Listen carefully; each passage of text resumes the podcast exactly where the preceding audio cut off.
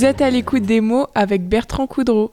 Eh bien bonjour, dans le genre sartois pur jus, on peut inscrire Serge Morin sans problème. Il est né à Mamers, il a passé l'essentiel de sa vie à Bonnetable, et quand on aime son pays, eh ben, qu'est-ce qu'on fait? Tout simplement, on cherche, on fouine, on veut tout savoir sur son département, et euh, ben, tout ce qu'on apprend, on le raconte dans la presse euh, ou dans des livres. Et on va voir ça avec Serge, Serge Morin, qui va nous raconter tout ce qu'il a fait un petit peu là-dessus. On va un petit peu le torturer pour nous raconter ça. Serge Morin, bonjour. Bonjour euh, Bertrand. Euh, vous êtes né à Mamers et euh, vous vivez à Bonnetable. Comment s'est effectuée la transition? Parce qu'entre Mamers et Bonnetable, il n'y a pas loin, mais il y a eu des événements qui vous ont euh, exilé? Bah, L'événement principal, c'est le travail en fait. Parce que dès que j'ai commencé à travailler à l'âge de. Enfin, je suis rentré, pour ne rien cacher, au, au, au MMA. Euh, Société d'assurance MMA qui à l'époque s'appelait la Mutuelle Générale Française. Ah oui, accident. Pas tout à fait le même. Oui, et je suis rentré à 17 ans et ben, euh, par la force de- des choses, ben, j'ai choisi d'habiter Le Mans. Euh, C'était beaucoup plus pratique pour, pour moi que de faire le trajet matin et soir Le Mans Bonnetable. Quoi. Donc j'ai habité euh, 40 ans à peu près à Bonnetable, au Mans pardon, avant de revenir au moment de la retraite à Bonnetable. Oui, il y avait quand même un petit peu la nostalgie du coin. Ah oui, oui, oui, oui, oui, très, très certainement. oui. Et puis j'avais toute ma famille, Ouais. ma famille qui était Et là-bas. puis c'est moins, moins effervescent que Oh là la là. ville. Voilà, m'en parlez pas. Quel bonheur d'habiter à la campagne. Ouais, hein, puis Ouais. en plus, c'est Mm. une petite ville sans être un village. Euh, Mhm. Il y a un peu toutes les qualités qu'on peut trouver dans, oui, dans oui, oui, comme ça. euh, euh, ça me paraît assez équilibré. Euh, Bonnetable, c'est une ville de 4 4000 habitants. Bon, avec les- euh, tous les services de base, euh, nous avons trois grands magasins. euh, je ne vais pas les citer, mais enfin bon, euh, tout le monde les, les Oui, connaît. tout, Oui. tout- tout- oui, tout oui. ce qui est nécessaire voilà, euh, sans avoir besoin de se déplacer. Euh, oui, à- bon, euh, quatre boulangers, euh, deux charcutiers, etc. Enfin bon, euh, voilà. Et cinq, et cinq coiffeuses. Bon, pour les, pour Ah, les dames. Oui. Ah, donc il y a ce qu'il faut là. hein, ce qu'il faut. oui. Euh, et donc, vous commencez par vous intéresser à la Révolution. Euh, dans un livre qui s'intitule Nogent-le-Bernard, un canton dans la tourmente révolutionnaire, dans lequel vous expliquez le climat face à cet événement venu de Paris, comment euh, les habitants réagissent euh, face à, cette explosion sociale que vous avez racontée? Alors, il faut que je raconte un peu la genèse de, ces livres. En, fait, je m'intéressais beaucoup à l'histoire de la chouannerie. Euh, bon, c'est la chouannerie, c'est quelque chose d'assez particulier. Euh, euh, beaucoup euh, en parlent sans, sans connaître le, le- le moindre élément. Euh, donc, je m'intéresse à ce sujet. Et à côté de Bonnetable, il y a un village qui s'appelle Nogent-le-Bernard, où il y, a eu un, il y avait eu un foyer de, de chouannerie. Donc, bah, j'ai pris mon bâton de pèlerin et je suis parti à Nogent-le-Bernard chercher des documents. Et là, euh, bah, écoutez, euh, chapeau la mairie, euh, j'ai trouvé des documents très bien conservés, très bien conservés, assez, assez intéressants. Alors, j'ai pris des notes, j'ai pris des notes. Et puis, lorsque j'ai eu fini de, pre- de prendre mes notes, je me suis dit, bah, tout ça, ça, ça peut faire un livre. Il y a une histoire, il y a une Voilà, histoire voilà. à raconter. voilà, voilà, c'est parti de là. Oui. Ah oui, c'est, ouais, c'est, voilà. voilà. Oui. Si vous n'aviez pas trouvé tout ça, peut-être bah. qu'il n'y aurait jamais Ah eu bah non, Peut-être un article oui, dans oui, la voilà. Ou- Ouais, tout à fait, oui. C'est, c'est marrant. hein. Bah oui, Euh, alors, euh, je, je donne une petite anecdote euh, à ce sujet. Où, euh, Nogent-le-Bernard, il faut savoir que Cabu, qui a été assassiné en 2015 Mmh. dans les locaux de Charlie Hebdo, avait, avait a toujours une maison, enfin sa femme a toujours une maison à, à Nogent-le-Bernard, je le signale en passant. Ensuite, on, on va vite parce que pour présenter vos cinq, vous avez fait cinq bouquins. Alors pour présenter les cinq, euh, dans, oui. dans 25 minutes, Ah oui, oui, faut qu'on soit assez, On va, euh, on va abréger, oui. on- voilà. Mais euh, en gros, voilà, une histoire très intéressante, très riche sur euh, la Révolution euh, et la chouannerie Oui. à nos gens de Bernard. Oui, j'ai surtout, euh, comment dire, porté le, le climat, le climat euh, de l'époque, le climat social. Euh, bon, contrairement à ce que l'on pense, en fait, euh, la révolution c'était euh, surtout parisien, hein, parisien, et les campagnes euh, avaient beaucoup de mal à suivre. Euh, vous, vous aviez quelques notables de villages euh, qui suivaient les révolutionnaires, mais l'immense majorité des campagnes étaient ça il faut bien le, le dire. Oui, ils préféraient leur tranquillité. hein, euh, et puis, euh, ma foi, les, les seigneurs du coin étaient un peu des protecteurs, euh, qui étaient, c'était assez confortable finalement pour les habitants. Oui, disons que dans la région, au château de Bonnétable, euh, c'était les, les ducs de Luynes qui, qui possédaient le, le château et qui, il faut le reconnaître, qui ont fait beaucoup pour la, pour la ville de Bonnétable et ses environs. Oui, ils se contentaient pas d'être riches et d'ignorer Oui, le peuple, ils s'occupaient un peu du Oui, peuple. ah oui, ils ont fait des, des- des belles choses pendant la Révolution. ouais. Voilà. Ça a été un peu ce livre l'occasion de, de, de remettre un petit peu euh, le- le- la situation sociétale euh, de l'époque. Voilà, voilà. De, de Mm. remettre ça un peu Mm. euh, dans, dans, dans la droite, dans la bonne ligne hein, Voilà, par à rapport fait, à, ce qu'on imagine Oui. nous aujourd'hui sur la Révolution. Mm.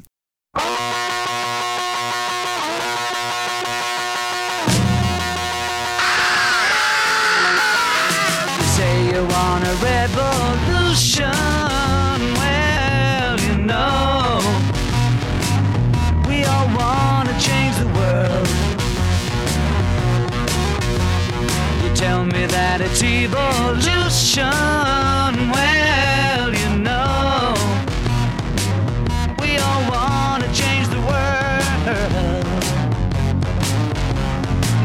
But when you talk about destruction, don't you know that you can count me out?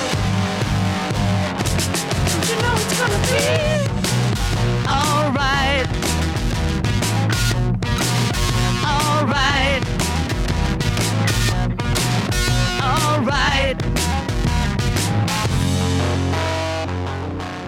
Vous ne quittez pas la Révolution puisque euh, vous vous penchez cette fois sur les massacres de 1793 au Mans. Euh, C'est d'ailleurs le titre de votre livre, Massacre au Mans en 1793, un ouvrage collectif. Euh, que s'est-il passé exactement en 1793 au Mans?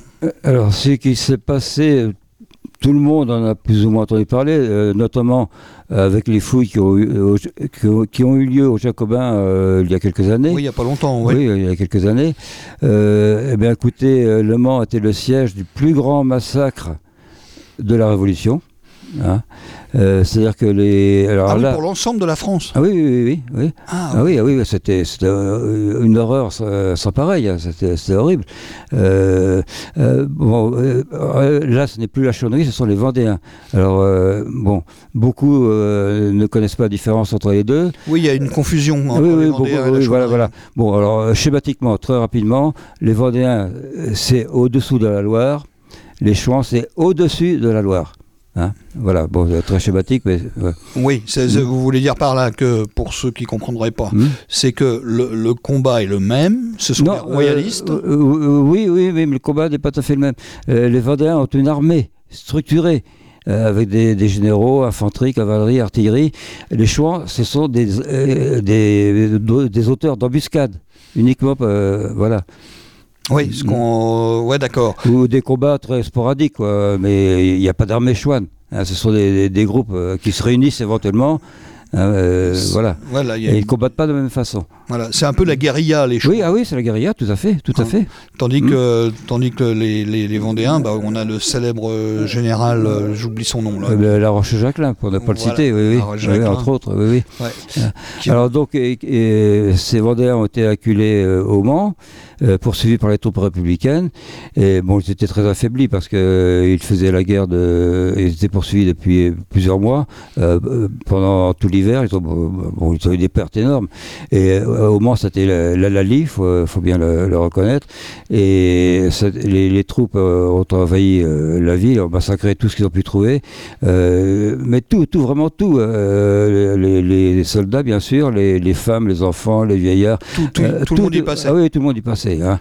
Euh, donc il y a eu 5000 euh, personnes massacrées sur place au Mans. C'est énorme. Bah, attendez. euh, et alors, euh, le- ceux qui, ont survécu au premier massacre se, se sont enfuis vers Laval, sous la route de Laval, poursuivis par les troupes républicaines. sur la route. Et, et pas- et jusqu'à Laval, on a massacré, euh, sabré, etc. Sur le bord de la route, on a laissé des cadavres tout Voilà, le long comme ça. Voilà, tout Ouais. à fait. Et euh, au total, euh, les pertes euh, sont montées à, à envi- environ 15 000 morts. Euh, donc, euh, été une chose vraiment euh, horrible, quoi. hein. Et tout ça, bah, il faut malheureusement le dire, à l'actif de la République. Bah, malheureusement, Mm. oui, tout à fait. Alors on peut penser ce qu'on veut de la révolution, de sa justification, Mm. mais de là à massacrer Mm. des gens, c'est pas forcément le but d'une révolution. Bah, Une non. révolution, c'est de, de changer de système éventuellement pour Rendre les gens heureux. voilà pour rendre les gens heureux. Si c'est pour les rendre aussi malheureux qu'avant, on voit pas trop la différence. Et d'ailleurs, quand ils ont construit le multiplex euh, de théâtre au Jacobin, euh, on a découvert des squelettes là euh, Mmh. sous la place des Jacobins, euh, une quantité importante. Bah, on, dit, on parle de 2000 victimes qui ont été enterrées là, et, brûlées à la chaux. Voilà. Ouais, c'était une fosse Mmh. commune en fait. ah oui, ah oui, oui, tout à fait, oui. Ouais. Bon, bah, Euh, pas- il y a beaucoup qui se trouvent sous le renflement. Vous savez, quand vous montez la rue de Paderborn, à droite, vous avez une espèce de renflement, et on dit qu'il y a beaucoup qui, qui se trouvent là, en fait. ouais. Ouais, on n'a pas été chercher, Non, mais non. probablement qu'il y a encore. Sans, creuser beaucoup, on devrait. On devrait retrouver Mm, des squelettes mm, aussi mm, là.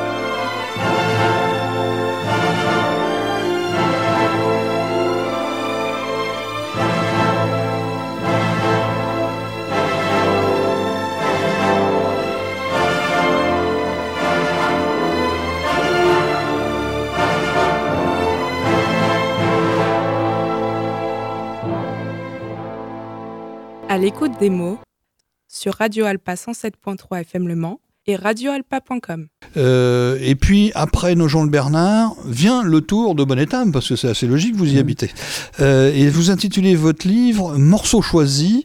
Euh, ça s'appelle, euh, c'est- le sous-titre en fait. hein. Mm. Euh, vous vous attardez surtout sur la noblesse locale. Euh, pourquoi euh, elle plus que d'autres qui ont autant d'intérêt peut-être que la noblesse locale? Alors, euh, la première chose, bon, le, le titre, en fait, c'est Bonne table, morceaux choisis. Alors, ces morceaux, morceaux choisis, en fait, euh, ce sont des articles que j'avais produits dans le magazine La Vie Mancelle et Sartoise. Que vous avez que j'ai regroupé. regroupé, voilà. Euh, euh, ce sont tous des articles qui parlent de, de Bonne table. Et c'est là que je me suis aperçu que, euh, dans le cadre de La Vie Mancelle, euh, surtout Bonne table. Ah. ah oui, euh, non, euh, sur différents points de vue. hein. il y a euh, différents articles qui, voilà, de, euh, de- depuis euh, avant la Révolution, euh, la Révolution de, du 148, euh, etc. Enfin bon, pas mal de choses. Et le gros morceau, effectivement, c'est celui des seigneurs de Bonnétable, euh, bah, parce que euh, les seigneurs de Bonnétable, c'était quand même quelque chose. Euh, donc, au moment de la Révolution, c'était le, les Luynes, comme je l'ai dit tout à l'heure. Bon, une, une très grande famille euh, qui descendait du duc de Luynes, euh, p- premier favori de Louis XIII. Il y a des traces d'ailleurs jusqu'en Anjou. ou- Oui, oui, oui. Hein oui, oui, oui, euh, et, euh, Louis XIII lui a donné euh, le- un duché en Anjou, effectivement, qu'on a nommé Luynes, hein, euh, alors que l'origine est provençale, en fait. hein. L'UNC provençal Oui, oui. d'origine. Mhm. Et alors, euh, après les Luynes, nous avons eu le- les Montmorency. Euh, Ah oui. euh, de très grande famille, euh, Ah, très, très vieille grande famille, qui, qui remonte au Xe siècle. Hein, on va les citer Ça des remonte 10e très très siècle. loin, oui. Oui. oui. Et la Rochefoucauld, pareil, cité au Xe siècle. la Rochefoucauld. Oui, oui. On enchaîne, hein, vous voyez, hein, euh, Oui, assez rapidement, Mhm. euh, mais euh, je pense qu'on dit l'essentiel à peu près. hein, Mhm. si, si vous, vous pensez Ouais. qu'on oublie des choses essentielles, n'hésitez pas à intervenir. Euh, L'ouvrage qui est suivant, que j'ai regardé dans votre liste, Mhm. c'est Histoire de Haute-Éclair. Et, et cette fois-ci, c'est beaucoup plus ciblé puisque vous y racontez l'histoire d'un château. Et pourquoi ce château Haute-Éclair euh, mérite-t-il qu'on lui consacre un livre? Alors, tout, tout simplement parce que, parce que ça me ramène à l'histoire de la chouannerie. On y est toujours, Euh, bah, euh, oui, chasser le naturel, n'est-ce pas et il revient au galop. Oui. Alors, euh, au moment de la Révolution, le château était habité par euh, un seigneur, c'est beaucoup dire, un, un simple écuyer, euh, qui s'appelait François de Salé, euh, qui avait euh, plusieurs frères et sœurs. Et alors, euh, il y avait un clivage dans, le village, c'est-à-dire qu'il y avait quelques républicains. Euh, Salé, euh, ce François de Salé avait été nommé capitaine de, la milice parce que c'était le seul à connaître le métier des armes, hein, mais il n'était pas du tout républicain. Donc il s'est retrouvé à la tête d'une milice, bon, pseudo-républicaine, qu'on a envoyé combattre quand même en Anjou. Hein, euh, euh, contre les Vendéens. Alors imaginez quelqu'un qui, était plutôt royaliste, euh, qui soutenait les Vendéens dans son cœur, qui a envoyé là-bas pour les combattre. Vous voyez le dilemme hein, d'ici. Bon, alors ceci dit, ce château, alors en plus il avait deux sœurs. Euh, voilà, c'est ça le, le- le drôle de l'histoire. Euh, Deux sœurs, elle qui, euh, parce que lui, François de Salé, bon, il essayait de, se cacher plus ou moins, enfin, de, la jouer doucement, quoi. Mais il avait deux frangines, alors elle qui, qui, ne se cachait pas du tout, et puis bah, qui était à la tête des chouans de la région, en fait, de deux Amazones. hein. Et l'une d'elles, un beau jour, a regroupé ses chouans. Elle est venue jusqu'à Bonnétable.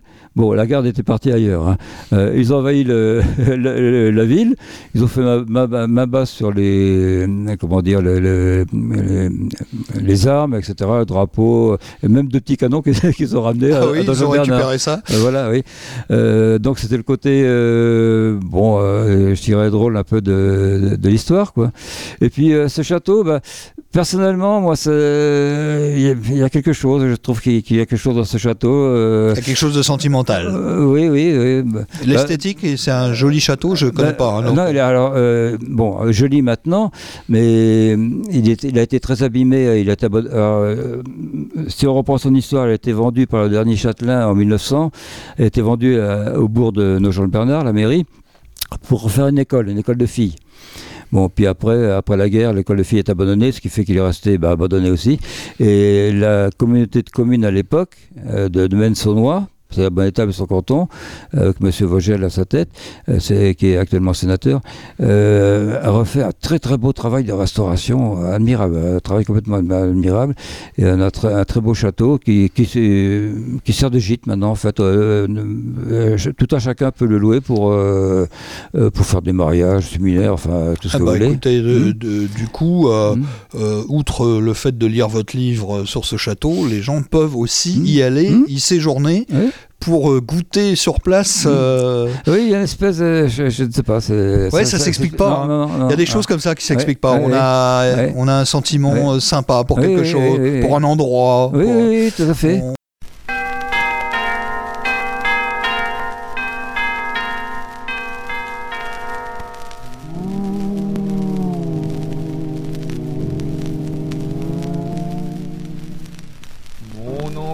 Rodolphe avait 102 ans, Il est mort dimanche, mais le vieux chameau dans son testament, a pris sa revanche. tout l'argent que je guettais aux œuvres de charité, moi je dois me contenter. Du château qu'il habitait, je l'ai visité, c'est un vieux château du Moyen-Âge avec un fantôme. À chaque étage, dans toutes les chambres d'amis, il y a des souris sous les lits. vous n'en voyez pas. C'est, Parce qu'il y a des rats, des rats gros comme ça. c'est un vieux château du Moyen-Âge avec un fantôme. À chaque étage, c'est un vieux château.